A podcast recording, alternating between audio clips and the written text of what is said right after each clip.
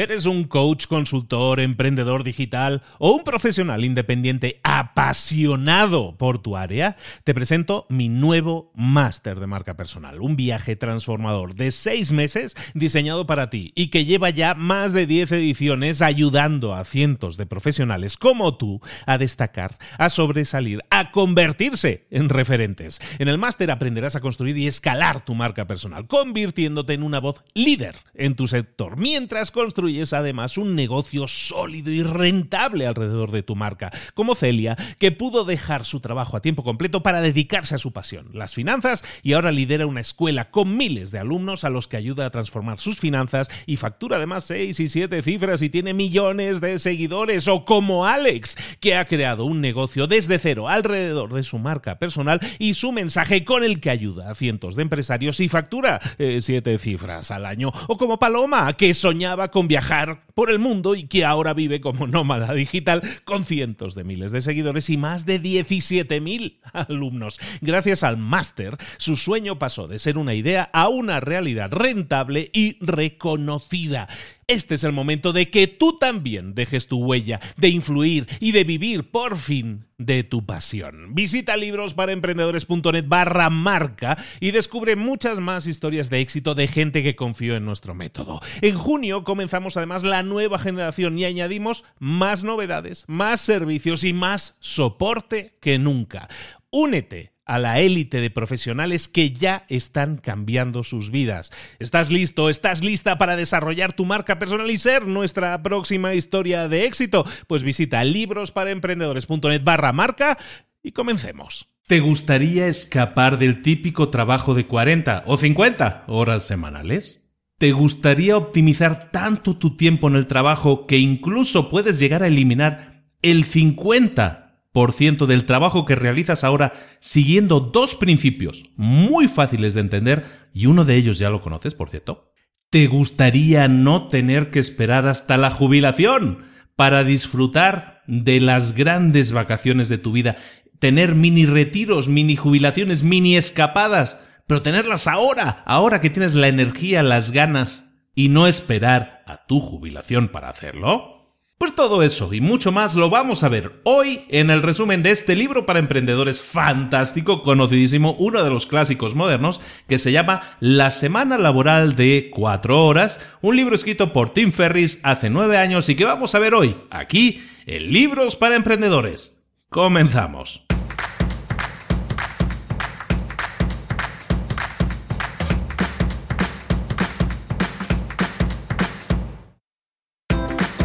Bienvenidos al podcast Libros para Emprendedores. Para alcanzar el éxito en cualquier negocio que quieras emprender, debes formarte, debes estudiar, aprender para emprender. Y para ello, no hay nada mejor que un libro.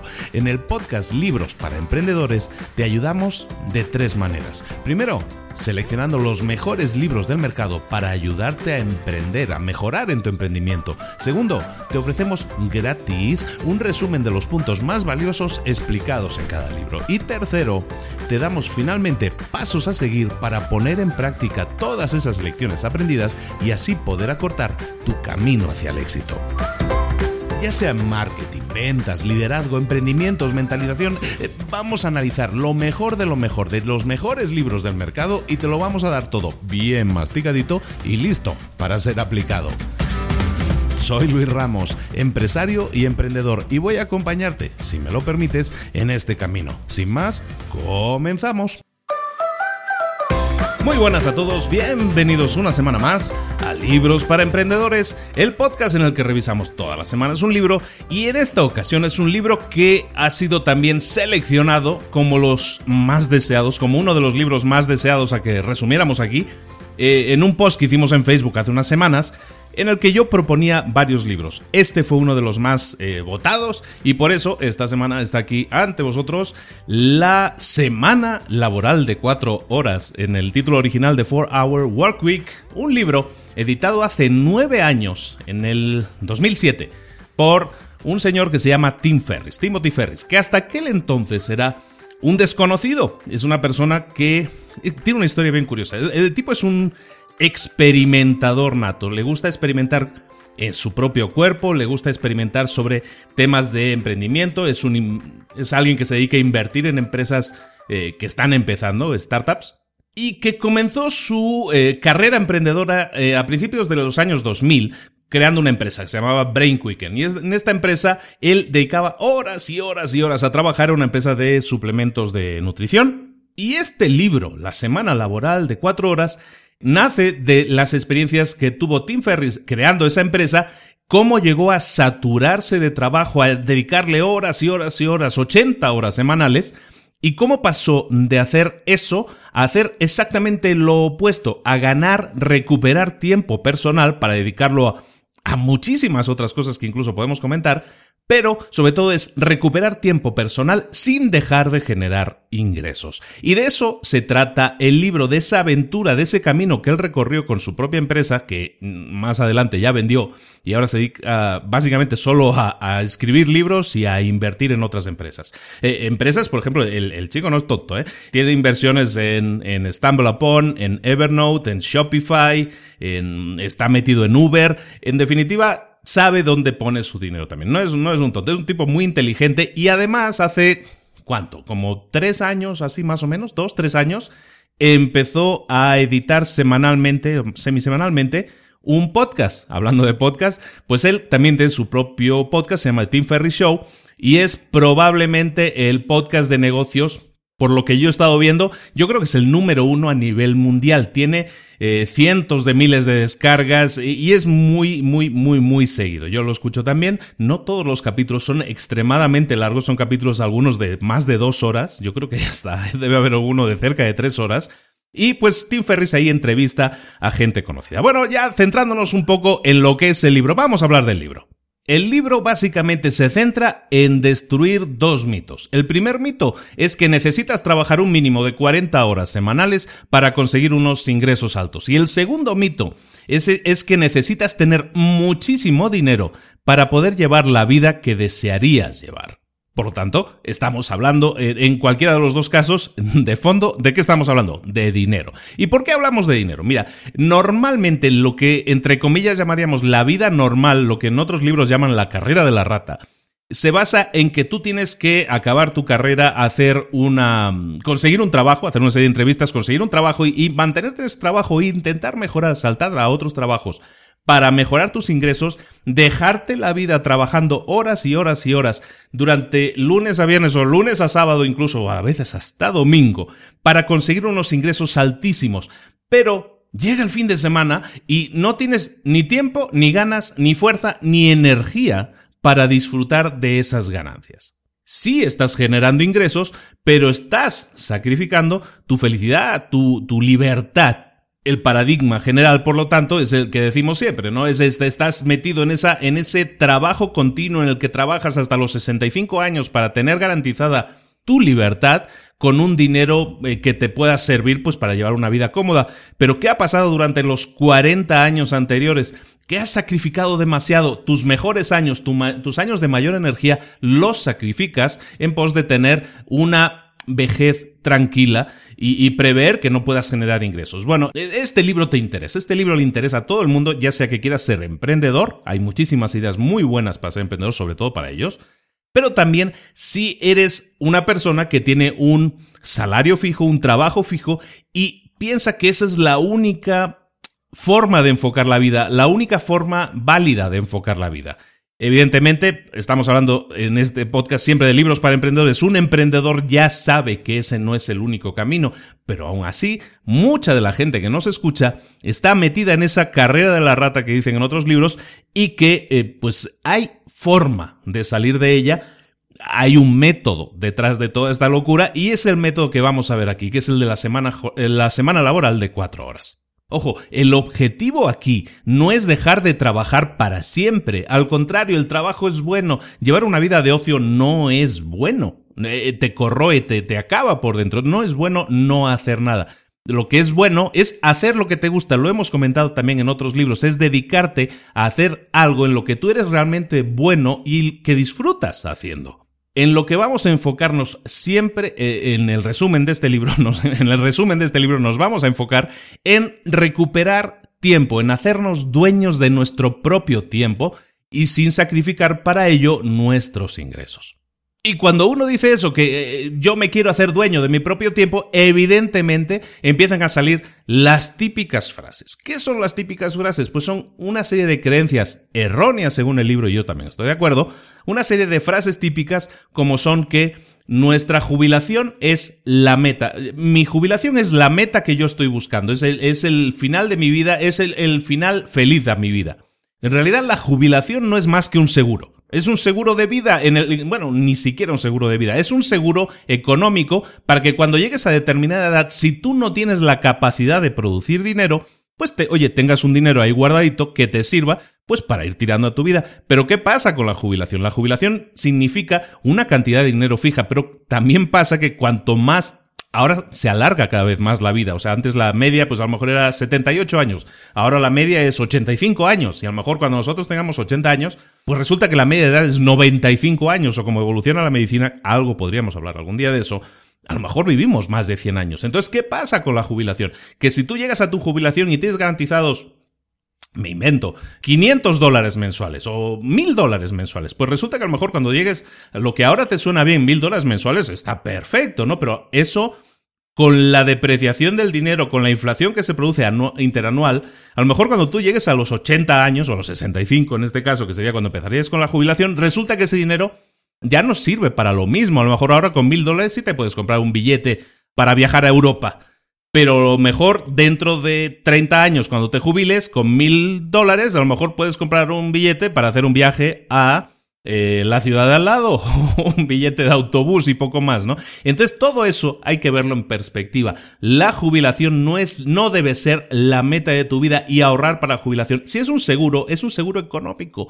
Ese tema de la jubilación sí puedes tener tu dinero, ir guardándolos, ya sea a través de de métodos típicos de jubilación o de, guardar dinero para la jubilación, puede ser tú directamente guardar tu propio dinero para la jubilación o tenerlo invertido o tenerlo invertido en empresas que generen dinero. Eso es mucho más interesante porque si tú te jubilas o dejas de trabajar a lo mejor con 50, con 60, con 65 años, con 70, con los que sean, si tú lo tienes invertido en una empresa que está generando beneficios, que funciona, eso es mucho más interesante, porque esa empresa va a seguir generando beneficios de acuerdo a la inflación interanual. Es decir, vas a tener más dinero eh, para tu jubilación si lo inviertes de esa manera que no si lo inviertes en la jubilación.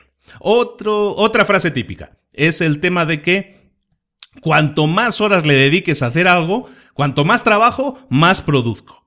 Y este tema de la productividad ya lo hemos ido mencionando varios, en varios libros. ¿Cómo lo comenta aquí en este libro? Bueno, se refiere a que nuestro interés, nuestras capacidades no están siempre al 100%. A lo mejor eh, a mí me pasa, yo tengo más energía por la mañana que por la tarde, por ejemplo, ¿no? Entonces yo soy más productivo por la mañana que por la tarde. Entonces, no se trata de que le metamos 12 horas al día a trabajar. Lo más importante es que las horas que trabajemos sean nuestras horas más productivas. Si yo sé que de 9 a 12 soy una máquina de producir contenido, pues voy a concentrarme en trabajar de 9 a 12 en producir contenido, porque en eso soy bueno y en eso soy más productivo. Entonces, no se trata de que trabaje 12 horas, porque pues cuando pasen las 12, cuando lleguen las 3, las 4 de la tarde, yo voy a estar pajareando, voy a estar perdiendo el tiempo, no voy a estar productivo porque mi fuerza, mi energía, mi interés incluso van a haber decrecido. La productividad no se consigue trabajando más horas, sino trabajando con efectividad en las horas en las que tú eres más productivo. Otro mito, otra frase típica que te pueden decir es que es que si trabajas poco es que eres un vago, es darle vueltas a lo mismo que acabo de comentar, ¿no? O sea, lo importante no es que estés ocupado o mejor dicho, que parezcas estar ocupado, sino que seas productivo. Una persona que llega y en dos horas hace su labor súper productiva puede generar tanto o más dinero que una persona que se queda 12 horas en, en su despacho porque ese es su horario de trabajo. Es mucho más productivo aquel que dedica su tiempo exclusivamente a producir. Hay que ser orientado a resultados, no orientado a dedicar horas. Lo cual es muy fácil de decir, pero es el gran error, el gran enfoque, la gran mentira en la que se basan la mayoría de las empresas, todo hay que decirlo, y yo que he estado muchos años trabajando en un corporativo, puedo ser testigo de ello. Otra gran mentira, otro gran mito que hay que derribar es que para una cosa concreta hay que esperar el momento preciso. Es decir, si, y lo hemos comentado ya mucho, tiene que ver este, este, esta frase en concreto con los emprendedores. Nunca existe el momento adecuado, nunca existe el momento preciso para hacer algo. Siempre va a haber la posibilidad de poner excusas, siempre va a haber cosas que sean obstáculos en nuestro camino. Nunca vamos a tener un camino claro, definido, abierto y venga, acelera y vámonos a 200 por hora. Eso no existe, no existe el momento preciso. Las condiciones nunca van a ser las ideales, por lo tanto, tú tienes que actuar en consecuencia y decir, ¿sabes qué? Vamos a encontrarnos estos problemas, vamos a plantarles cara, vamos a derribarlos, ¿de acuerdo? Nunca hay que esperar el momento preciso porque si no, nunca te vas a lanzar, nunca te vas a atrever a hacer las cosas. Esta frase en concreto se menciona constantemente. Ya eh, llevamos unos meses juntos, ¿no? Eh, en muchos comentarios que la gente me está haciendo llegar por diferentes medios, comentarios de cada capítulo, ese tema se produce, ¿no? El tema del momento preciso de eh, tus podcasts me están ayudando a darle un paso adelante, pasar a la acción, pasar a la acción, lo que yo siempre digo, ¿no? Pasar a la acción es lanzarte a la piscina sin saber lo que va a pasar. Tienes que tener una idea, no, la idea es que hay agua y vas a caer al agua. Esa es la idea principal, ¿no? Si te tiras y no hay agua, vamos a tener un problema. Pero lo que se trata es de saltar. Tienes que saltar, pasar a la acción. Nunca va a haber un momento ideal. Tú tienes que fabricártelo. Trabajar para que las condiciones sean lo más apropiadas posible, evidentemente, pero lanzarte. No esperar a que venga la ola buena. Hay otras dos frases, otras frases típicas, mitos que hay que derribar. Estos me encantan, son los del dinero, ¿no? Eh, hablar de dinero me gusta mucho siempre y hablar de mitos que tienen que ver con el dinero me gusta mucho más. Uno, el dinero es la solución a todos los males. ¿Quién no ha escuchado esta frase eh, nunca? De hecho, nuestra filosofía de vida, por lo menos en los países occidentales, en los que el capitalismo opera, estamos hablando que el dinero es la solución a todos los males. Cualquier problema que tengas, tú lo que tienes que tener es dinero. Dinero ahorrado, dinero trabajado, dinero juntado. Esa es la solución a todos los males. Eso es un pretexto que muchas veces utilizamos también para no hacer determinadas cosas. Muchas veces decimos es que no tengo dinero, no, ¿cómo voy a empezar una empresa si no tengo dinero para hacerlo? Y eso te lleva a vivir una vida pésima, en la vida en la que tienes sueños no cumplidos, en la que tienes fracasos constantes, porque el dinero es la principal traba. Igual que comentaba de otros mensajes que me han llegado, muchos mensajes tienen que ver, los mensajes que me llegan de nuestros oyentes, tienen que ver con eso, que es que yo no tengo dinero para arrancar una empresa. ¿Sabes qué? Vamos a hablar. Hay un libro muy bueno al respecto que se llama La Startup de 100 dólares. Vamos a, vamos a revisarlo muy pronto, si te parece, y vamos a hablar de ejemplos de muchas empresas que se pueden iniciar con poco o con nada dinero, y eso es muy importante que lo sepas. El dinero no tiene que ser la excusa por la cual tú no haces algo. Y aunque parezca imposible decir, vamos a arrancar un negocio sin tener que poner dinero, poniendo muy poco dinero, ¿se puede hacer? Claro que se puede hacer. Nunca pongas el dinero como excusa. Tu libertad está esperándote a la vuelta de la esquina si tú pasas a la acción. El dinero no puede ser una excusa, no va a ser una excusa, mejor dicho. Otro punto que me encanta, ese, este que dice, otro mito a derribar y que se derriba en este libro es que es más rico el que gana más dinero cada mes. Por ejemplo, si tú tienes un sueldo de, hablemos en dólares porque así es como más internacional, ¿no? Si tú ganas tres mil dólares al mes y yo gano mil dólares al mes, ¿quién es más rico? ¿Tú o yo? ¿Tú porque ganas tres mil o yo porque gano mil? Bueno, pues en teoría todo el mundo diría, no, pues el de que gana tres mil es el más rico. Y yo te diría, depende. ¿Cuántas horas dedica el de los 3 mil dólares a conseguir 3 mil dólares? Si se lo preguntas, a lo mejor te dice que pues yo para ganar 3 mil dólares al mes trabajo mis 50 horas semanales. Es decir, para ganar 3 mil dólares trabaja 200 horas al mes. Si lo divides, a lo mejor lo que produce él por hora es mucho menos. Si yo te dijera que a lo mejor yo para ganar mil dólares trabajo dos horas al mes, ¿quién es el más rico aquí? Evidentemente tú tienes más cantidad de dinero, pero yo tengo más calidad de vida. Nunca trabajemos en términos tan absolutos como para decir, es que esa persona gana mucho más que yo. A lo mejor esa persona trabaja mucho más que tú. Lo que tienes que buscar es darle valor a tu tiempo, a tu tiempo personal, porque es tiempo, a ver, tiene que ser un tiempo de crecimiento. Mucha gente ha dejado de darle valor a su tiempo para pasar a darle valor al tiempo que le dedica al trabajo, cuando el, resultado de ese trabajo le pertenece a otra persona, ¿no? Le pertenece a tu jefe, no a ti. Tú lo único que estás haciendo es cambiar tiempo por dinero. Yo te dedico una hora de trabajo, tú me vas a dar 30 dólares por hora, lo que sea que te estén dando, 15 dólares por hora.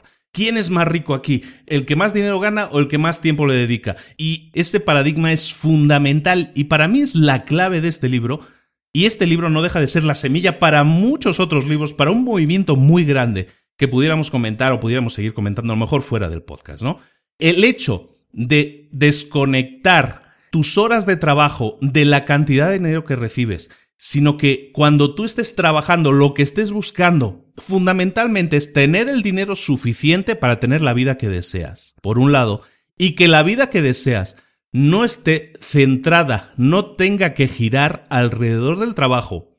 Eso es lo más clave de este libro y debería ser lo más clave de tu vida. Buscar conseguir tu mayor calidad de vida, pero no cuando tengas 65 años, amigo. Ahora mismo. Esa debe ser tu opción. ¿Cómo conseguirlo? ¿Cómo recuperar el control de nuestra vida? Nos lo explican en tres eh, bloques fundamentales. Vamos a ver el primer bloque, que es la eliminación. Todo este gran bloque de la eliminación gira alrededor de dos principios que deberíamos aplicar en nuestra vida. Uno, ya lo conocemos, es el principio del 80-20. Este libro de Tim Ferris, La Semana Laboral de Cuatro Horas, gira muchísimo alrededor de la ley de Pareto del 80-20. Es un libro que hemos revisado en el segundo capítulo, si no estoy muy equivocado, el primero o segundo capítulo de este podcast de libros para emprendedores. Por eso le dediqué el, puesto tan top, porque yo también para mí es súper importante, para mí es el mejor libro que yo he leído de emprendimiento, y, y se centra precisamente en que tenemos que eliminar aquellas tareas que nos ocupan mucho tiempo, pero no, no mejoran nuestros resultados. Tenemos que eliminar de nuestra vida, de nuestras horas laborales, tenemos que eliminar todas aquellas tareas que realmente no estén proporcionando unos resultados por los que valga la pena invertir tanto tiempo. Es decir, por ejemplo, y ya yéndonos al, libro de Tim Ferris, en que habla de la ley de Pareto, habla de lo siguiente. Él hizo un estudio para ver, aplicando la ley de Pareto, para ver cuántos eran sus, eh, sus clientes que más le compraban en su empresa, ¿no? Y concluyó que tenía 120 clientes mayoristas, pero que solo 5 de ellos ya le estaban proporcionando el 95% de, de sus ingresos. Es decir, de 120 que tenía, con 5 ya estaba teniendo el 95% de los ingresos y eso es algo que hemos desarrollado mucho en el libro, en el resumen del 80-20 y, vuelve a aparecer aquí para cualquiera que lo aplique. Si tú lo empiezas a analizar, también te va a resultar algo, números muy similares. ¿Qué hizo Tim Ferris? Eliminar los 115 clientes que no le aportaban más que el 5% de sus ingresos. ¿Qué consiguió con eso? Pues amigo, solo tener 5 clientes sí le bajó un poco el ingreso. Si ganaba 100, ganó 95. Pero sus 5 clientes tuvieron, primero, una mucho mejor atención, mucho más personalizada. ¿Y qué consiguió Tim Ferris? Recuperar 20 veces eh, su tiempo libre, es decir, recuperó muchísimas horas libres que estaba dedicando a tener que atender a 115 clientes que realmente no le estaban proporcionando el ingreso necesario que ameritaba tanto tiempo dedicado a ellos. ¿Me explico? Es decir, si tienes 120 clientes, pero resulta que a lo mejor 95%, como era su caso, a lo mejor es excesivo, pero si tú tienes 100 clientes y resulta que hay 20 clientes, que es lo del 80-20, hay 20 clientes que te proporcionan el 80% de tus ingresos, Vamos a centrarnos en esos 20 clientes y vamos a apartar a los demás, vamos a potenciar esos 20 clientes, vamos a tratarlos mejor para que vuelvan a comprar, para que compren incluso más y que el hecho de eliminar a los otros 80 ni siquiera se note, sino que al contrario sea incluso una mejora, no solo en productividad, sino para los clientes en el trato que reciben y en la calidad del trato que reciben, y, e incluso pueda provocar mayores ingresos a raíz de ese mejor trato, de ese fluidez, de ese trato más personal. Y, volviendo a lo nuestro, mirando al egoísta que es uno, decir, oye, pues he recuperado muchísimo tiempo, si antes dedicaba 30 horas semanales a dar seguimiento a correos de clientes, a dar seguimiento a llamadas de clientes, porque tenía 100, resulta que si ahora tengo 20, ya no dedico 30 horas semanales, a lo mejor dedico 3 horas semanales a hacer lo mismo. Al final todo se reduce a que tú estudies lo cómo está funcionando tu horario laboral y veas que realmente dónde puedes aplicar esa ley del 80-20 y en este caso, pues como te digo, a lo mejor si estás dedicando 30 horas y puedes reducirlo a 3, ¿qué significaría eso para ti? Evidentemente, muchísimo más tiempo personal y tu negocio, tu productividad no se vería afectada, más bien al contrario. La otra ley en este gran bloque que es la eliminación del que estamos hablando, la otra gran ley, y esta es una ley que no hemos tratado todavía en, el, en, el, ningún episodio, es la llamada ley de Parkinson. La ley de Parkinson tiene que ver con lo siguiente, el trabajo se expande hasta llenar el tiempo disponible para que se termine. ¿Qué significa esto? Que, por ejemplo, con un ejemplo, tú tienes una tarea a mí me pasó en febrero, creo que lo comenté en algún programa, ¿no? Decía, voy a iniciar un nuevo emprendimiento, en este caso en una empresa de creación de páginas web y de, bueno, de entornos online. Yo definí exactamente que en 15 días yo tenía que tener toda esa empresa arrancada, en 15 días. Y para ello me definí una meta, un plazo, un límite. El 15 de febrero yo lo tengo que tener arrancado. ¿Qué pasó con eso?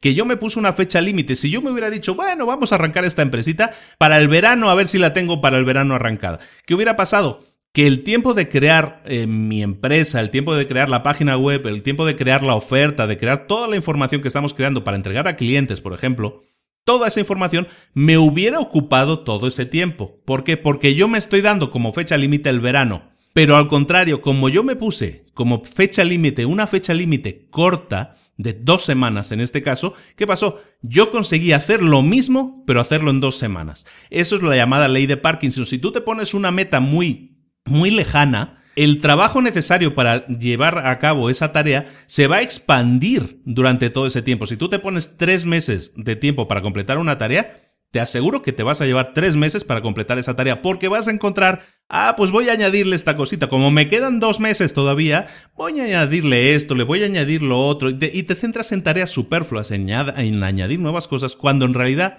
si tú te concentras en un trabajo específico y decir, en dos semanas lo tengo arrancado, en dos semanas lo puedes tener arrancado. Acuérdate, lo hemos hablado también, no necesitas el producto definitivo, necesitas un producto mínimo viable y eso lo consigues mediante procesos de eliminación, centrándote en aquellas cosas que son realmente importantes, el método del 80-20, y también en las cosas en las que te centres, poniéndote metas muy cortas. ¿No te ha pasado que algunas veces tienes días muy complicados y, resulta que tenías que acabar una tarea, pero te llaman y tienes que salir antes de la oficina? Y resulta que entonces, ¿sabes qué? Te pones a correr muchísimo, pero acabas esa tarea que tenías planeado hacer durante toda la tarde, la acabas en 20 minutos. ¿No te ha pasado eso? Pues eso es la ley de Parkinson, como se llama así, en acción. Es decir, si tú tienes toda la tarde para hacerlo, te vas a llevar toda la tarde para hacerlo. Pero si tú te pones como límite, ¿sabes que me pongo 15 minutos? O, hablando en pomodoros, ¿no? Me pongo un pomodoro, ¿no? Que son 25 30 minutos para hacer esa tarea, vas a ver cómo consigues realizarla, a lo mejor no perfecta, pero consigues sacar todo tu volumen de trabajo muchísimo antes y en vez de dedicar 3, 4 horas, dedicas 30 minutos. Con lo cual estás ganando, de nuevo, tiempo para ti. La ley del 80-20 y la ley de Parkinson significan para ti ganancias en tiempo, en tiempo de calidad, que es tiempo para ti mismo. El siguiente módulo es el de la automatización. ¿Qué será la automatización? Pues una vez hemos reducido nuestras tareas a las absolutamente esenciales, lo que tenemos que hacer ahora es hacer que nuestro negocio empiece a trabajar todavía más sin tener que depender de nosotros. Eso es haciéndolo de forma autónoma. ¿Cómo hacerlo? Automatizando tareas, lo que yo llamo personalmente creando sistemas. Y este es un punto que hemos tratado no hace mucho en una píldora roja, el tema del solo emprendedor y el emprendedor, ¿no? Si tienes el impulso de ser un solo emprendedor, de intentar hacerlo tú todo, de que todas las decisiones tengan que pasar por ti, lo que estás haciendo es creando un cuello de botella que va a impedir que tu negocio pueda crecer. Porque en el momento en que tú no estés disponible, una decisión no se puede tomar. Eso no puede pasar. Tienes que intentar crear sistemas para que todas las personas que intervienen en el proceso sepan, si quieres en el 99% de los casos, sepan lo que tienen que hacer de forma autónoma. Puede que tengan una duda en un caso concreto. Tú vas a estar ahí para solucionárselo, pero si no, ellos tienen que funcionar solos como un sistema, como una máquina bien engrasada. Y la responsabilidad de crear esa máquina engrasada es tuya. Pero una vez la hayas creado, tienes una máquina que funciona por sí sola generando ingresos. Ese es el objetivo final. crear un negocio en el que tú eres dueño de tu propio tiempo mientras que el negocio sigue trabajando por ti. Esto en el libro es lo que Tim Ferriss llama negocios musa. ¿Qué tenemos que hacer para crear un negocio musa? Pues tenemos que seguir una serie de instrucciones. Estas instrucciones son súper válidas para la creación de negocios, para todos aquellos que estén pensando en crear una startup, pero por ejemplo no tengan ni siquiera la idea de negocio. Vamos a ver estas, estos puntos de una forma bastante rápida, pero son muy interesantes y pues espero sacar muchas ideas positivas. Que por cierto, la mayoría de todos estos puntos los hemos tratado anteriormente. No estamos viendo nada nuevo, de nuevo, casi nunca estamos viendo nada nuevo. Estamos repitiendo muchas ideas ya establecidas anteriormente, pero es bueno que las repasemos porque realmente no hay más secreto que el seguir estas reglas que son muy sencillas. Bueno, lo primero, para crear un negocio musa, como se llama en este libro, ¿Qué tenemos que hacer? Lo primero, elegir un nicho de mercado al que sea fácil llegar. Es más fácil definir nichos pequeños, concretos. ¿Qué es un nicho de mercado concreto? Por ejemplo, si tú eres em, entrenador personal de algún tipo de gimnasio o, tienes, o posees un gimnasio, por ejemplo, tú podrías hacer una promoción en la que estás intentando llegar a todas las mujeres. O lo que, puedes hacer es buscar un nicho de mercado dentro de ese grupo de las mujeres. Puedes buscar a lo mejor mujeres deportistas que hayan dado a luz recientemente y que quieren perder 7 mm, kilos de una forma rápida y segura. Bueno, ese es un micronicho súper específico. Ya no estás hablando de mujeres, ya no estás hablando de mujeres eh, jóvenes y activas, ¿no? Así como algo, ah, es que yo quiero hacer un negocio para mujeres jóvenes y activas. Eso es súper genérico. Lo que tienes que hacer es buscar una mujer que acaba de dar a luz, que está peleando para recuperar su peso ideal y lo quiere hacer de forma rápida y segura. Y quiere a lo mejor un servicio que incluya dietista, que incluya a lo mejor incluso un tema de psicología y que incluya también evidentemente un tema de fitness. Todo eso, si tú lo empaquetas y lo ofreces al nicho de mercado adecuado, que es muy específico, y le das una solución muy concreta a un problema muy concreto, puedes cobrar muchísimo, puedes ganar muchísimo dinero, estás entendiendo las necesidades de ese mercado y le estás ofreciendo una solución. El segundo punto básico para crear un negocio Musa es que encuentres una buena idea para un producto, como lo que estamos haciendo, ¿no? Un producto que, que dé solución a un problema específico. Eso es lo que tienes que buscar siempre. Tenemos un grupo de gente, eso es lo primero. Primero tenemos al grupo de gente y luego lo estudiamos, vemos en qué grupos frecuenta, vemos en dónde se mueve esas mujeres que acaban de dar a luz y quieren mover. Tenemos que analizar qué necesitan y ofrecerles esa solución. El beneficio debe poder expresarse en una frase corta, es lo que te estaba diciendo, ¿no? Este producto te permite perder 7 kilos en 28 días de manera fácil y segura y aparte sintiéndote bien en el proceso. Eso es una frase corta, concreta y que te explica absolutamente todo para quién es, a quién va dirigido, los beneficios que va a obtener. Genial. El segundo punto para encontrar una idea para producto te lo dice en el libro y está interesante eso, porque esto es algo que normalmente no se lee en ningún libro. El rango de precios de tus productos debe estar entre 50 y 200 dólares. Según Ferris, la mayoría de productos que se ofrecen en el mercado en general están todos por debajo de los 50 dólares. Por lo tanto, la franja de 0 a 50, o de 1 a 50, mejor dicho, es la que tiene más competencia. Por encima de los 50 dólares y hasta los 200 se considera un producto que no es ni muy barato ni muy caro, eso aumenta su valor percibido y también genera una cierta imagen de exclusividad sin ser demasiado costoso. El problema con los productos demasiado caros es que siempre te van a despertar dudas a ti como cliente y eso va a funcionar para mí, me voy a gastar mil dólares y no sé si me funciona o no. Entonces lo que busca normalmente un producto muy caro es atención personalizada y lo que estamos buscando aquí es precisamente despersonalizar nuestra atención, que sea automatizada. Por lo tanto, vamos a buscar un producto entre 50 y 200 dólares que esté bien posicionado, pero que no sea excesivamente caro y por lo tanto que tenga un buen valor, pero que nos permita tener libertad, que al final es lo que estamos buscando leyendo este libro, ¿no? Y que si vendemos menos unidades sigamos ganando mucho dinero, que no intentemos buscar batallar por los precios bajos, que ese es otro de los grandes errores que daría para muchas charlas, sino que intentemos buscar un mercado de cierta exclusividad dando una solución específica. Dentro de este punto de encontrar ideas para productos, también nos dice que no debería emplearse más de tres o cuatro semanas en fábricas. Este está, es muy interesante. ¿Por qué? Porque nos aplica no solo para productos que queramos fabricar, sino también para servicios que queramos ofrecer. El servicio de, de las madres que tienen que volver a su peso ideal es un ejemplo perfecto. Si tú puedes establecer un producto que en un mes dé unos determinados beneficios, a lo mejor 7 kilos me pasé, ¿no? Son muchos, pero a lo mejor 3 kilos o 4 kilos o un kilo por semana, algo así, pero que durante cuatro semanas, en un mes estés dando ese servicio, eso es un producto perfecto. Evidentemente también puede ser un producto físico que tú estés vendiendo. En ese caso, necesitarías tener un flujo de producto de tres a cuatro semanas. Es decir, desde que tú lo encargas hasta que lo puedes entregar al cliente, no pase más de tres o cuatro semanas. Justo ahora nos pasó en casa con la habitación de las niñas. Se ha cambiado la habitación de las niñas, vas a una tienda de muebles, compras el modelo, pero no te lo entregan. Bueno, a menos que sea un IKEA, no, no era un IKEA en este caso. Vas a la tienda de la mueblería y resulta que lo pagas, o pagas una gran parte, y te lo entregan de aquí a un mes. Y resulta que lo que hacen es con tu dinero se fabrica, entonces es un super negociado, ¿no? Pero es que así funciona la mayoría de las cosas. ¿Por qué? Porque su flujo de fabricación es precisamente ese de 3 a 4 semanas, que es exactamente lo que nos han tardado en entregar. Pero como te decía, eso lo podemos aplicar también a servicios que estén entre esos, entre esos 50 y 200 dólares y que no se tarde más en entregarlos, en terminar de entregar ese producto, 3 a 4 semanas. Y por último, que podamos solucionar cualquier duda relacionada o la mayoría de las dudas, el 80% por lo menos de las dudas, las podemos solucionar mediante una página de preguntas frecuentes, que es algo que encuentras en la mayoría de páginas web por ejemplo, en este gimnasio, si nosotros estamos ofreciendo ese producto, oye, pues te van a preguntar, oye, ¿y eso incluye masajes? ¿Esto lo incluye todo? ¿Esto hay que llevar una dieta muy estricta? Todas esas son preguntas frecuentes que te van a realizar esas mamás preocupadas por saber qué producto estarían comprando.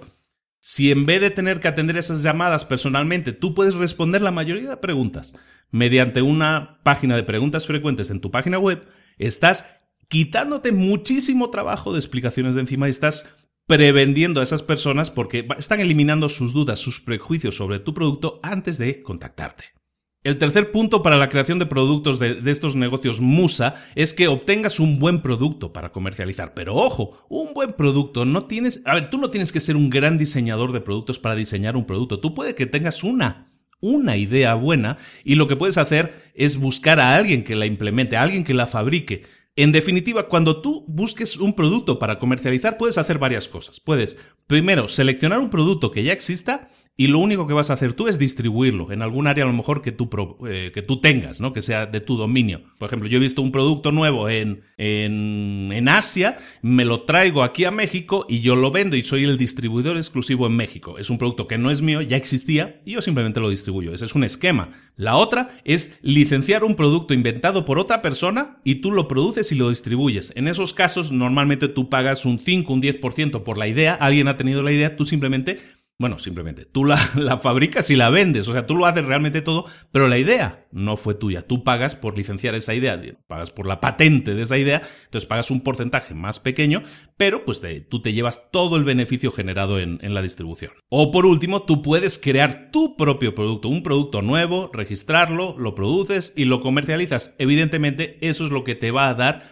mayores beneficios, pero de nuevo, puede ser un producto o un servicio o incluso puede ser lo que se lleva ahora mucho y también lo proponen en el libro, un infoproducto. ¿Eso qué es? Es un producto de información, un producto que tú vendes, un curso, un libro que te descargas o un producto en vídeo que tú te puedes descargar o puedes acceder a una página web en el que tú obtienes una serie de informaciones y pagas por ellas. Es un curso, pero online.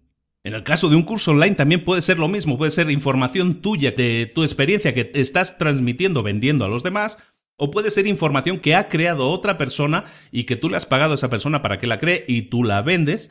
Tú has pagado a un experto para que lo haga. O puede ser incluso, eh, hoy existe Internet en el que está todo prácticamente. Puede ser que tú recopiles informaciones de otras personas que son de dominio público y puedes encontrar libremente en Internet y las empaquetes de manera que las puedas vender. En cualquier caso, y ese ya sería el cuarto punto para crear un negocio musa, hay que probar el negocio. Hay que probar que el negocio funcione. Todo esto ya lo hemos visto también en el método de Lean Startup, por ejemplo, donde creas un mínimo producto viable y lo pruebas para ver si funciona y si no lo modificarías, ¿no? Es exactamente esto lo que estamos hablando aquí en este punto, probar que tu negocio funciona. Lo puedes lanzar al mercado hoy en día, es muy fácil lanzarlo al mercado creando una simple página web en la que lo estés ofreciendo a lo mejor un precio incluso más reducido. Incluso, aunque eso, y ese es el método más, eh, más loco, que es que crees una página web para un producto que no exista. Imagínate que tú creas una página web para Es un curso online para recuperar el peso a las embarazadas, a, las que acaban de tener un hijo que recuperen su peso. Imagínate que creas un curso online que en teoría lleva vídeos y lleva toda la información en PDF que te puedes descargar. Crea una página web para ese producto y ponle publicidad, le inviertes un poco de publicidad en Facebook, por ejemplo, y buscas en Facebook, hay maneras de hacerlo, eso es técnicamente muy sencillo de hacer, buscar localizar a gente que acaba de tener un hijo. Les haces eh, una campaña de publicidad a esas personas. Esas personas van a ir a tu página web, tú puedes verificar inmediatamente la cantidad de clics que está generando, con lo cual estás viendo el interés que genera tu producto y a lo mejor dentro de tu página web pues hacen clic para descargarse una cierta, un cierto porcentaje de gente.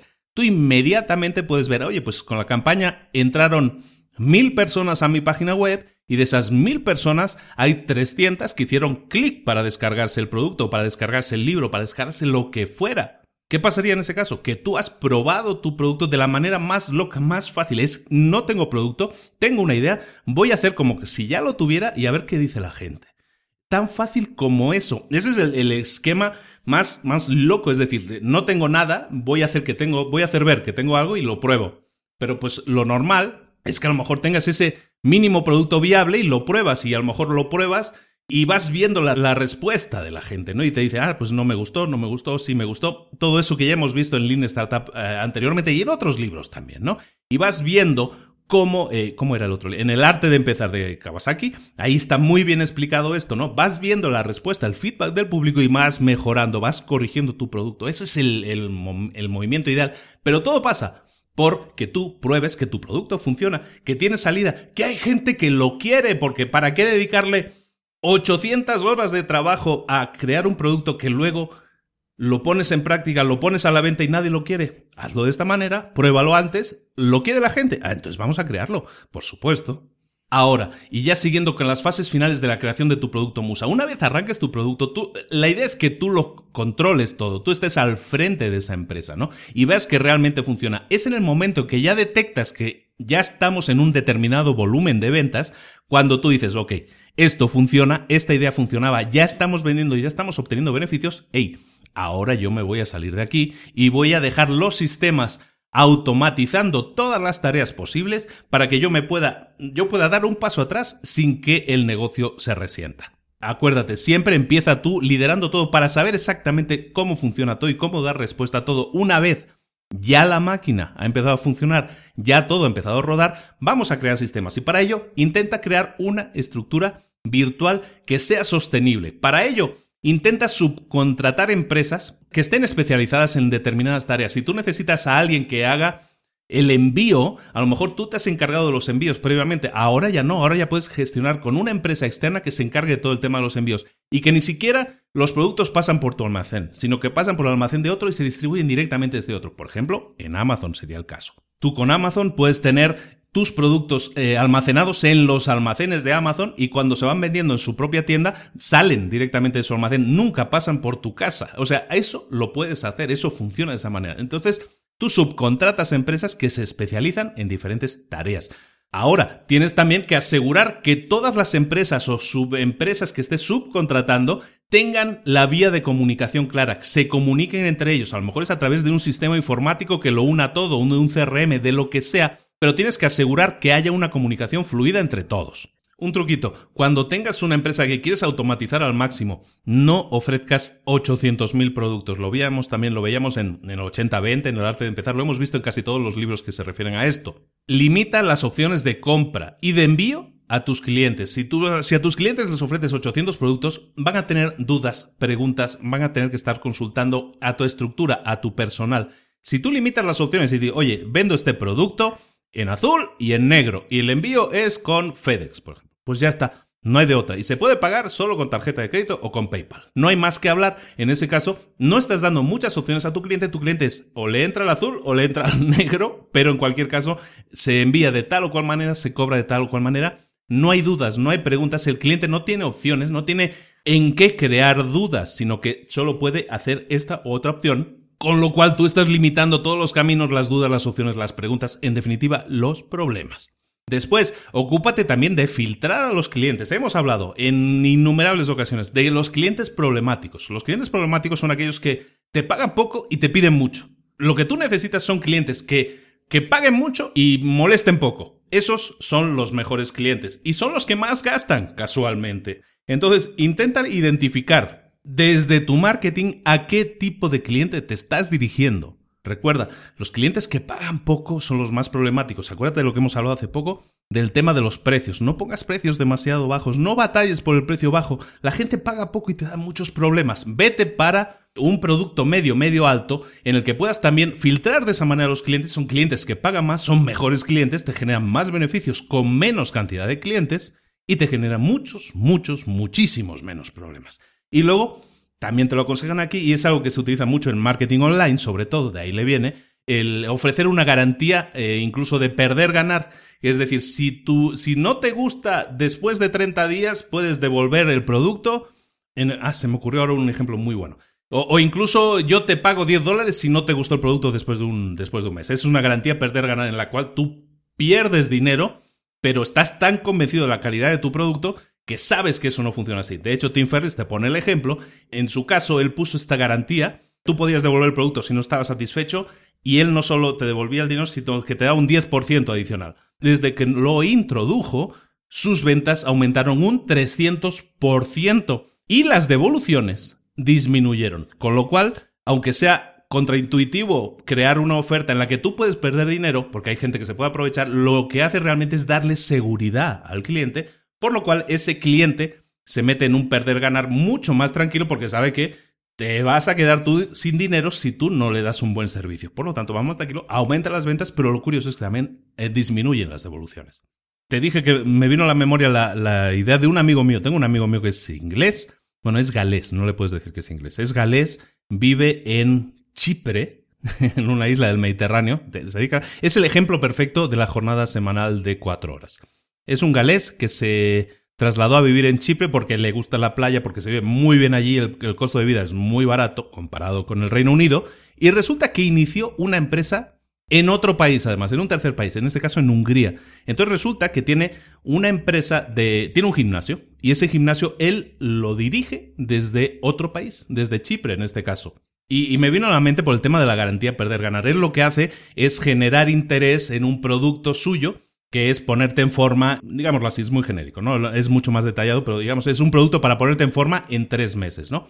Y es un producto en el que tienes que ir cierta cantidad de días a la semana y cada vez que vayas, él pone unas, unas cosas que tú tienes que realizar, o sea, los trabajos que tienes que realizar, y luego también, pues, que tienes que publicar en Facebook, cada vez que vayas tienes que hacerte una foto allá, tienes que poner una serie de condiciones. A cambio de eso, ¿qué te ofrece? Pues él te ofrece que tú pagues por los tres meses 300 dólares, ¿no? Pues tú pagas los 300 dólares por los tres meses. Si tú completas el programa de tres meses, él te devuelve el dinero al 100%.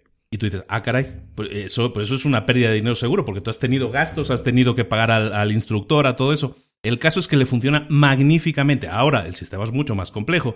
Tú le pones una serie de condiciones. Todas las personas, todos los días que vayan, tienen que hacerse una selfie, eh, tienen que taguear el nombre, en este caso de Facebook, ¿no? Tienen que poner el nombre de la empresa, de la página de Facebook, con lo cual todos los amigos de esa persona están viendo que esta persona va a determinado gimnasio, con lo que eso genera interés. Fijaros en la estrategia de marketing, es muy buena.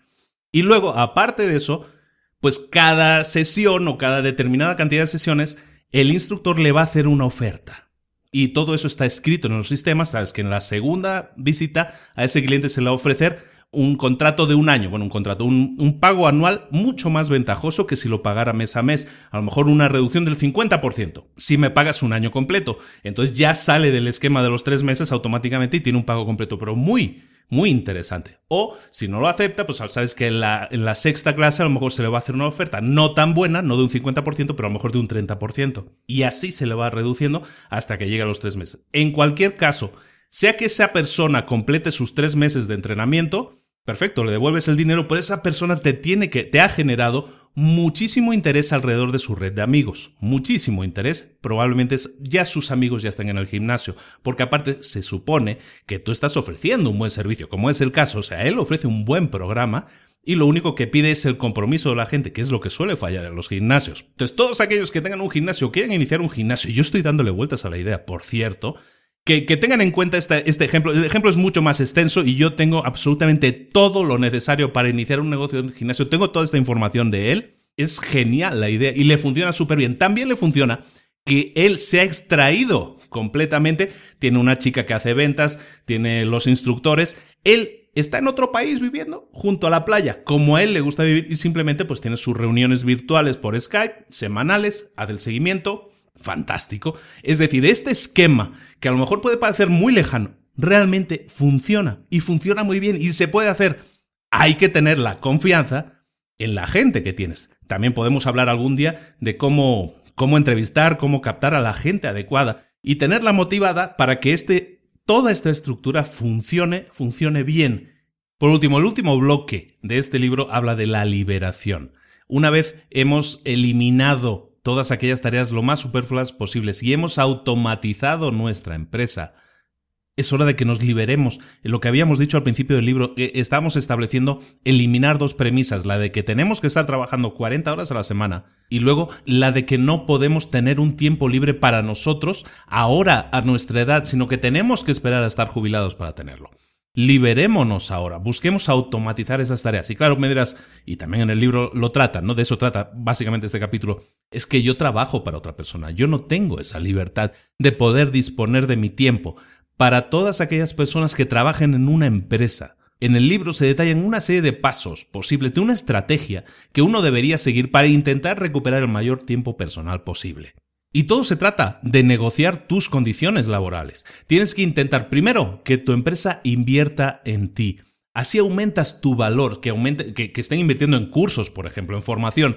Cuanto más valor tenga la inversión que hayan hecho en ti, más difícil se les puede hacer despedirte algún día. La estrategia a seguir es intentar recuperar tu mayor tiempo personal posible. Para ello, intentar trabajar de forma remota lo más posible. Si tú puedes trabajar desde tu casa estableciendo una conexión remota con el ordenador de la compañía, hay programas que te sirven para eso. Proponlo, hazlo. Empieza a pensar también en la optimización de tus tareas, el principio del 80-20, la ley de Parkinson y empieza probando a trabajar un día fuera de la oficina y comprueba los resultados.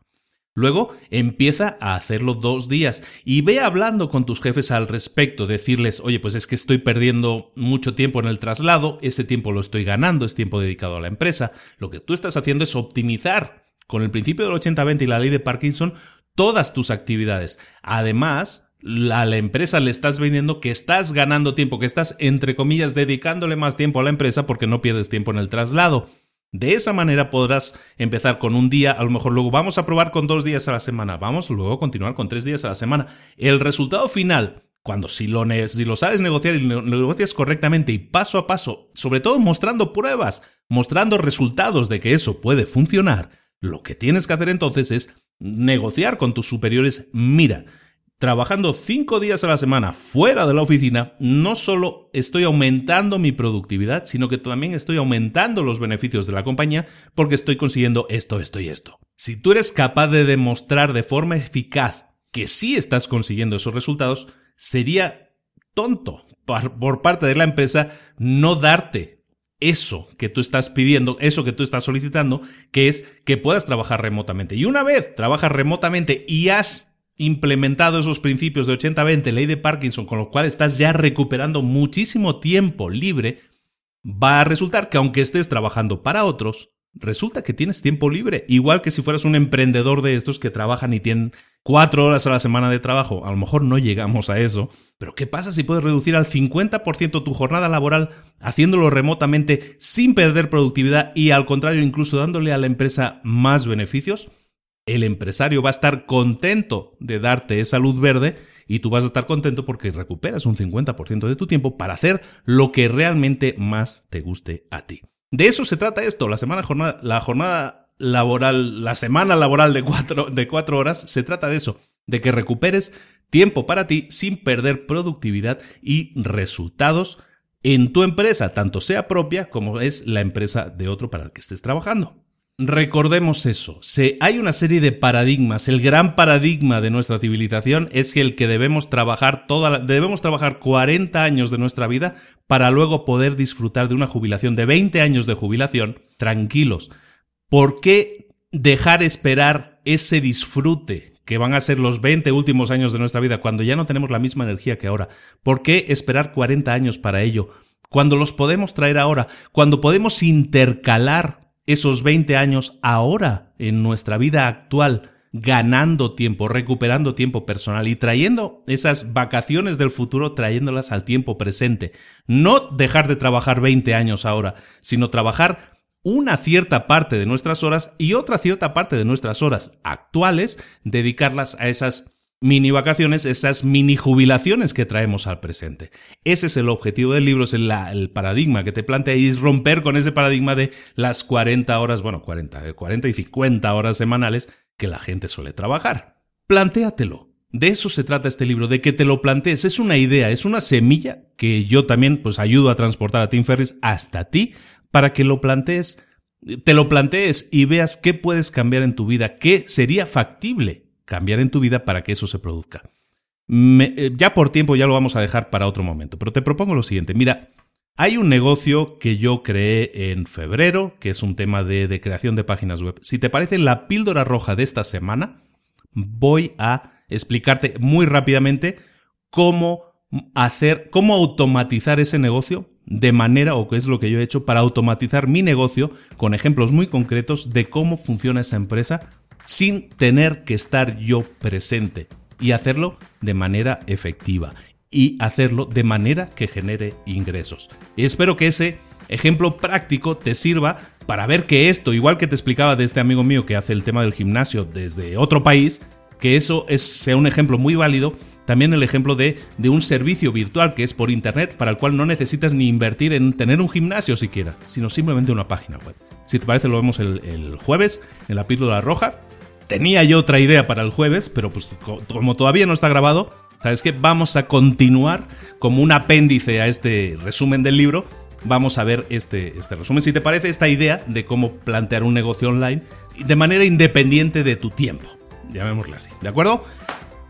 Señores, Libros para Emprendedores se despide hasta la próxima semana con un nuevo resumen de otro de los libros más queridos, más deseados. Y eso va a ser el próximo lunes. El próximo jueves vamos a ver cómo, cómo tiene Luis una empresa virtual a la que dedica muy poquito tiempo. Y todo eso y mucho más, pues siempre eh, pidiéndote que valores en iBox, que valores en iTunes, que nos dejes la mayor valoración posible, el mayor, el mejor comentario posible, con, con cariño si es posible, también para que nos ayude a seguir creciendo como lo estamos haciendo en otros países también. Esa es la idea, que seguir creciendo y que más gente, como siempre digo, se entere de que existimos, se entere de que esto está aquí para ayudar y podamos crear la comunidad más grande posible de emprendedores del planeta. Que así sea. Entonces te pido tu votación, tu voto, tus estrellas, tu cariño, tus comentarios. Seguimos en Facebook siempre pendientes de cualquier comentario intentando responder lo más rápido posible. Y sin más me despido, me llamo Luis Ramos, te mando un saludo, nos vemos muy pronto, de nuevo aquí en Libros para Emprendedores. Hasta luego.